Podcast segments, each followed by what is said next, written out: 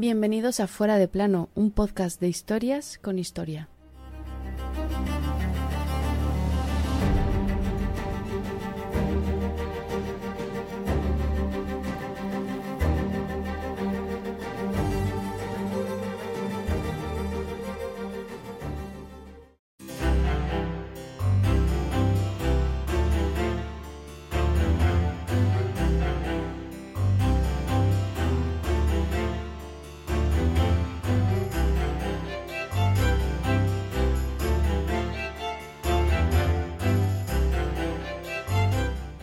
800.000 florines de sobornos sacados de las arcas de Castilla fue lo que le costó a nuestro protagonista ceñirse la triple corona de emperador por la que tanto batalló, asedió y luchó con secuestro de papa incluido.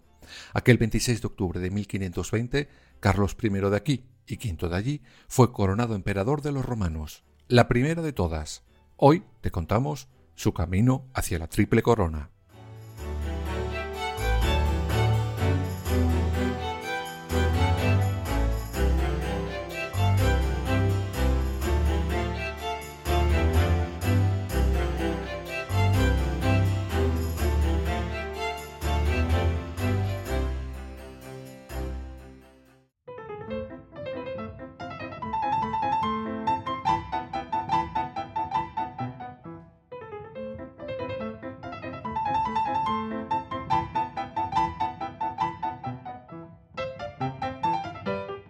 Hoy cerramos la trilogía que arrancamos al comienzo de esta segunda temporada sobre las coronaciones de Carlos I de aquí y V de allí.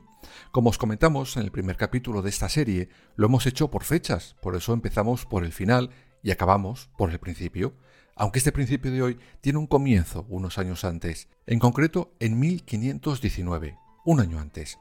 En ese momento, el poderoso emperador Maximiliano I de Austria pasaba a mejor vida.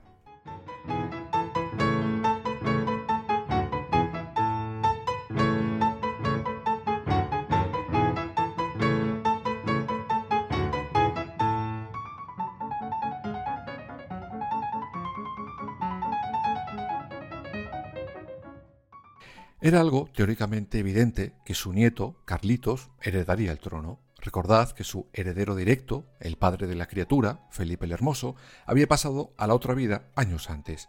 Pero todo eso lo decía la teoría, pues a Carlos le salió un competidor, uno que le perseguirá toda su vida, el rey francés Francisco I. El francés quería también la triple corona y luchó económicamente por ella, pero Carlos I contaba con un filón que no tenía el francés, las arcas de Castilla, en aquellos momentos engordadas en buena medida por el expolio que supone la conquista del llamado Nuevo Mundo. Y Carlos, a pesar de que cuando llega aquí no habla ni papa de español, las deja tiritando.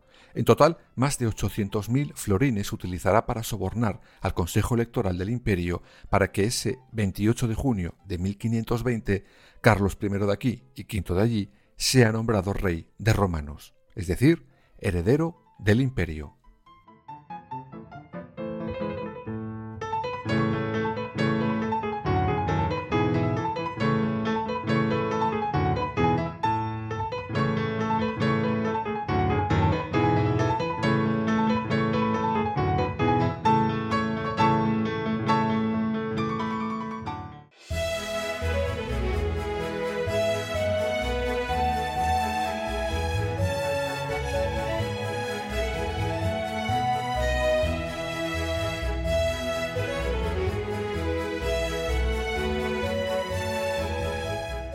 Bueno, no solo contó con el dinero de Castilla, no. Acude a la banca alemana. Ellos le dan el oro que hará que la balanza de los electores se incline definitivamente hacia su lado. El 6 de julio recibe en Barcelona la buena noticia. Carlitos, ya te puedes empezar a poner la corona. Bueno, las coronas.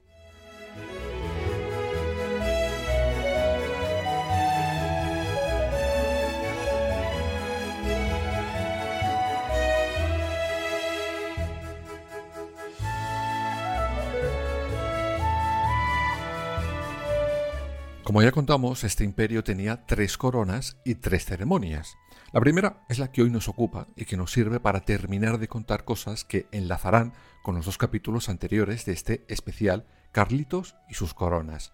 La primera de ellas, y casi más importante, era la de rey de romanos, y tenía un lugar exacto donde debería ser colocada en la cabeza de nuestro monarca, Aquisgrán.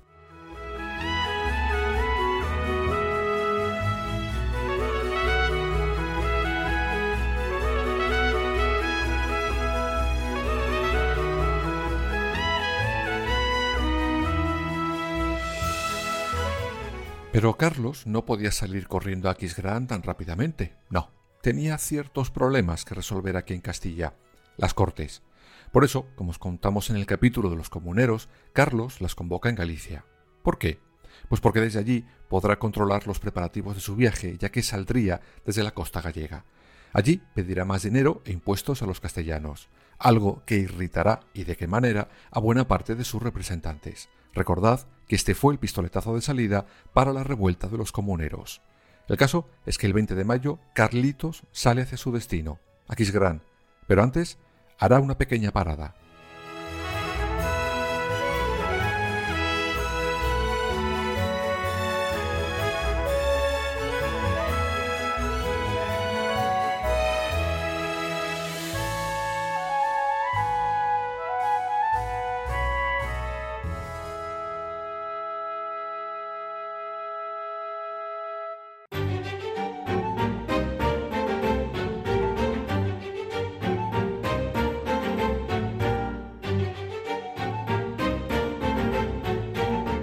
Se para en Inglaterra para afianzar su pacto con otro viejo conocido de este podcast, el matasposas Enrique VIII.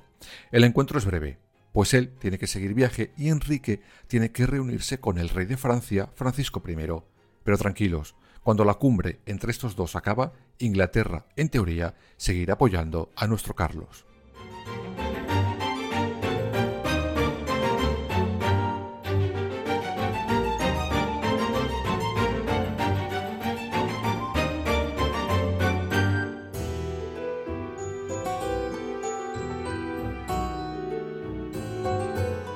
A finales de septiembre de 1520, Carlos por fin pone pie en el imperio, pero se encuentra con un contratiempo bastante severo. Nada, una animedad, una enfermedad, la peste. En Aquisgrán se ha desatado un brote de peste, y claro, todos le dicen a Carlitos, oye mira, está muy bien esto de que quieras que te coronen allí, pero lo de la peste como que no nos convence. Le ofrecen otros destinos, pero él no, se niega. Será en Aquisgrán sí o sí.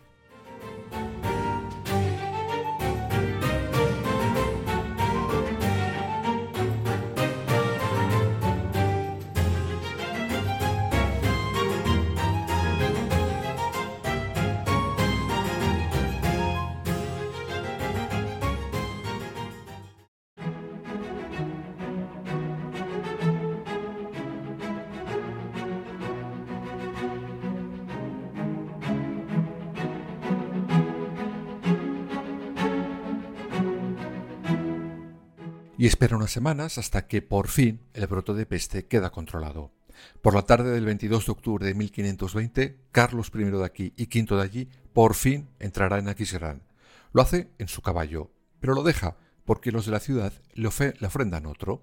Le escoltan 3.000 soldados, le acompañan los príncipes de la iglesia y los electores. Entran todos en la catedral. Carlos I confirma sus privilegios a esos electores. Y ale, a dormir, que mañana es el gran día. ¿Pero por qué ese empeño de Carlos I en que fuera Aquisgrán? Pues porque allí se coronó Carlomagno, y esa corona de rey de romanos era la de Carlomagno, y Carlos I se sentía más poderoso que el propio Carlomagno. Vamos, que le gustaba mucho un buen boato a este muchacho.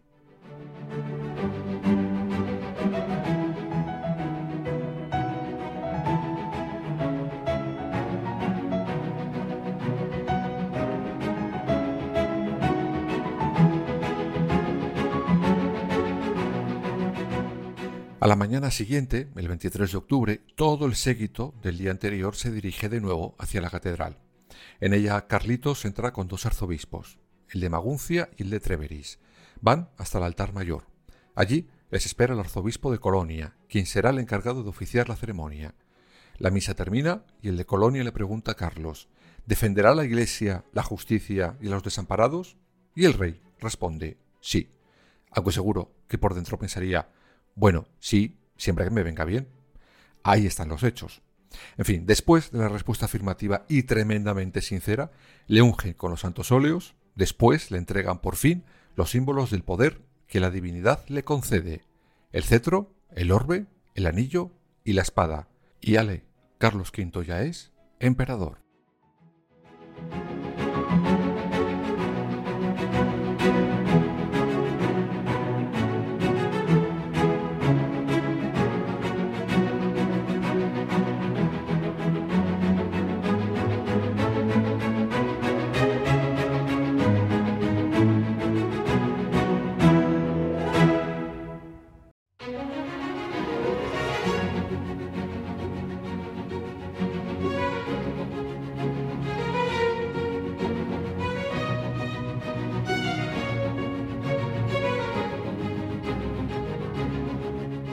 Esta sería la última vez, por cierto, en la historia que podremos asistir a esta ceremonia, ya que Carlos I de aquí, V de allí, es el último emperador coronado por los príncipes electores y por el Papa. Muchos historiadores dicen que así termina la Edad Media en cuanto a ceremonia se refiere y comienza la modernidad, pues el siguiente en heredar esas coronas será su hermano Fernando por designación directa de Carlitos, cuando éste se cansa años después de llevar tanta corona en su cabecita loca.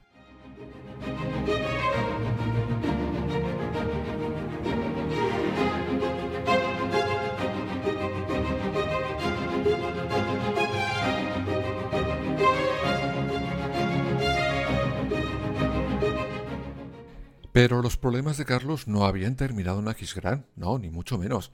Ya conocemos algunos de los que tuvo con el Papa Clemente VII, al que secuestró en el saco de Roma, pero también tuvo poco después su gran encontronazo con su archienemigo, el rey de Francia, Francisco I. A ver, estaba el francés un poco renegado después de haber perdido la batalla de los sobornos. Hay que entenderle al pobre. Estos se enzarzan en la conocida como Guerra de los Cuatro Años.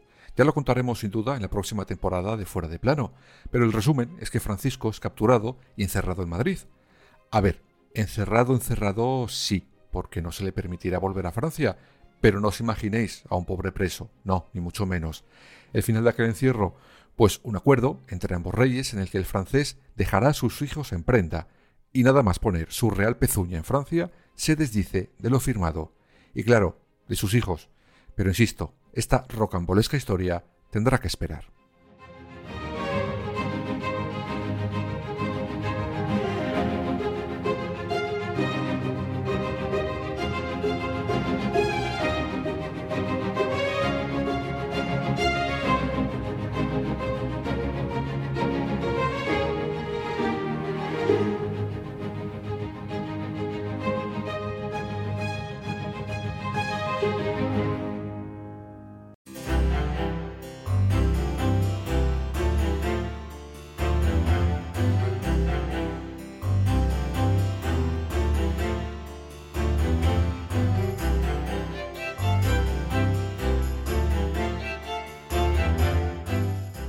Podría tener una, dos, tres, cincuenta coronas, las que quisiera, un imperio gigante, ser partícipe de los mayores cambios que el mundo haya vivido nunca.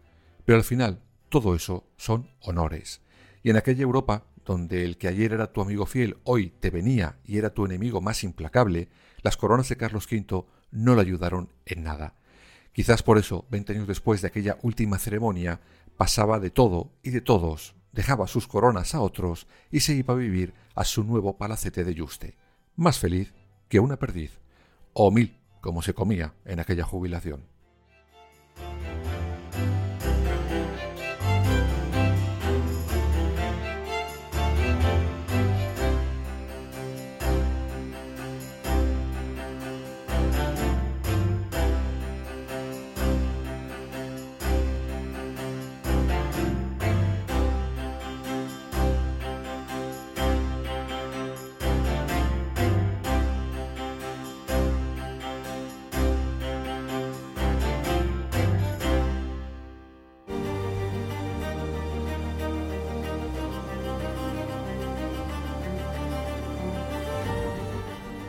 Fuera de plano. Suscríbete en las principales plataformas y síguenos en nuestras redes sociales, Instagram, Twitter y Facebook.